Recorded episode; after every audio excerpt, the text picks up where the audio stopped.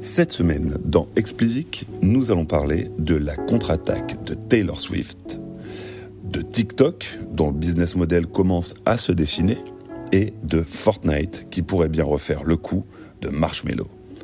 Alors commençons par Taylor Swift.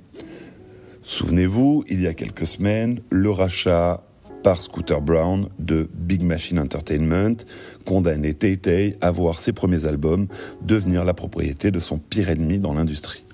Elle décrivait le rachat euh, par Ithaca comme le worst case scenario et accablait publiquement Scott Borchetta, qui est le boss de Big Machine, de ne pas lui avoir donné une chance de trouver une autre issue. Comme Taylor n'est pas du genre à lâcher l'affaire, elle prépare sa riposte dans son coin. Alors si la promo de son prochain album qui doit sortir de façon imminente, prenait la majeure partie de son temps depuis l'annonce du rachat, elle va désormais pouvoir contre-attaquer. Et alors on se demande comment. Bah écoutez, ça a l'air très simple. Elle compte retourner en studio et réenregistrer tous les albums acquis par Scooter Brown et les héberger sous son deal hybride avec UMG. Rappelons pour mémoire que dans ce deal avec BMG, avec UMG, pardon, euh, elle garde la propriété de ses masters tout en ayant un deal avec Universal. La livraison de ces nouvelles versions sur les DSP sera un coup dur porté à la rentabilité du rachat de Big Machine, qui, ne l'oublions pas, a coûté 300 millions de dollars.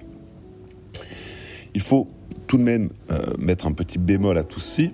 Nous ne connaissons pas les termes du contrat que Swift avait signé avec Big Machine il y a fort à parier que celui-ci comporte une clause interdisant les revenge recordings, c'est-à-dire interdisant à l'artiste de réenregistrer les mêmes morceaux euh, que c'est déjà existants pour créer de la confusion. Alors pourtant, Taylor avait l'air très très très confiante hein, lorsque elle a été interrogée sur son retour rapide en studio par une journaliste d'une matinale américaine qui lui avait posé la question.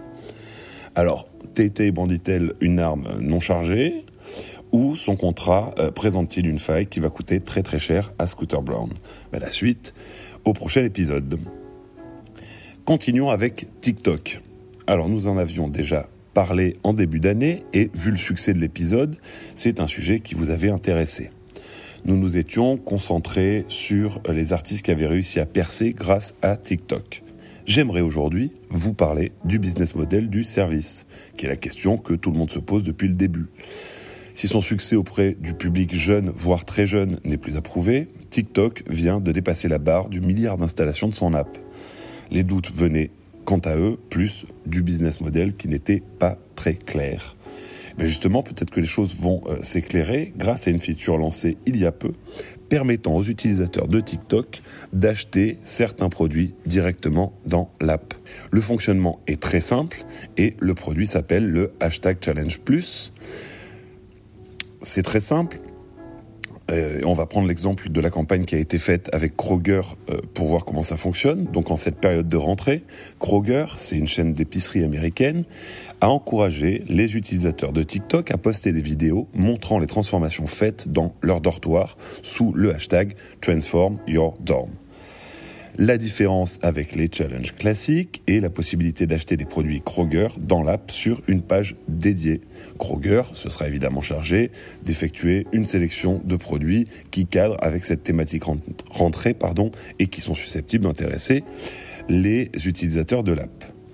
Si vous ajoutez donc cette nouvelle fonctionnalité aux offres pub vidéo in-feed euh, qui existaient euh, déjà, ben, vous avez un arsenal qui pourrait être plébiscité par les marques cherchant des solutions pour toucher la génération Z.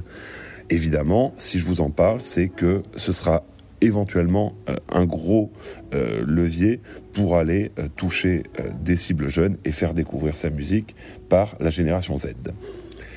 Enfin, nous allons conclure le podcast de la semaine par une spéculation. Major Laser et Fortnite ont annoncé un partenariat sous la forme de euh, deux remixes euh, de Major Laser euh, de musique emblématique du jeu. À la sortie des remixes, les joueurs pouvaient également télécharger des éléments graphiques pour leur personnage, rappelant le personnage de Major Laser, des lunettes noires, un béret, le bras plaqué or, etc. Et eh ben, je serais bien étonné que ça s'arrête là. En février, Marshmello avait réuni 11 millions de joueurs dans un concert virtuel qui avait donc, et par définition, été un énorme succès.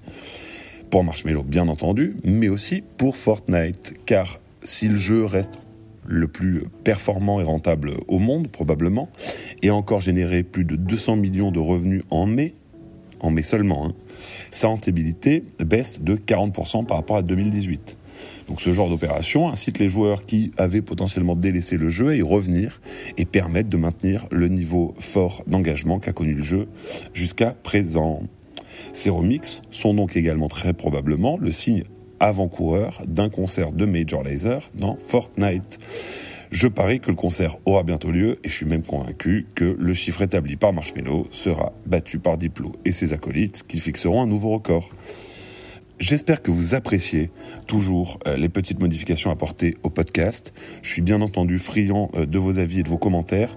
Vos feedbacks sont le meilleur moyen pour faire progresser Explicit et arriver à en faire la ressource la plus utile possible pour faire avancer vos projets. Pour me soutenir, donnez-moi 5 étoiles sur Apple et abonnez-vous où que vous soyez.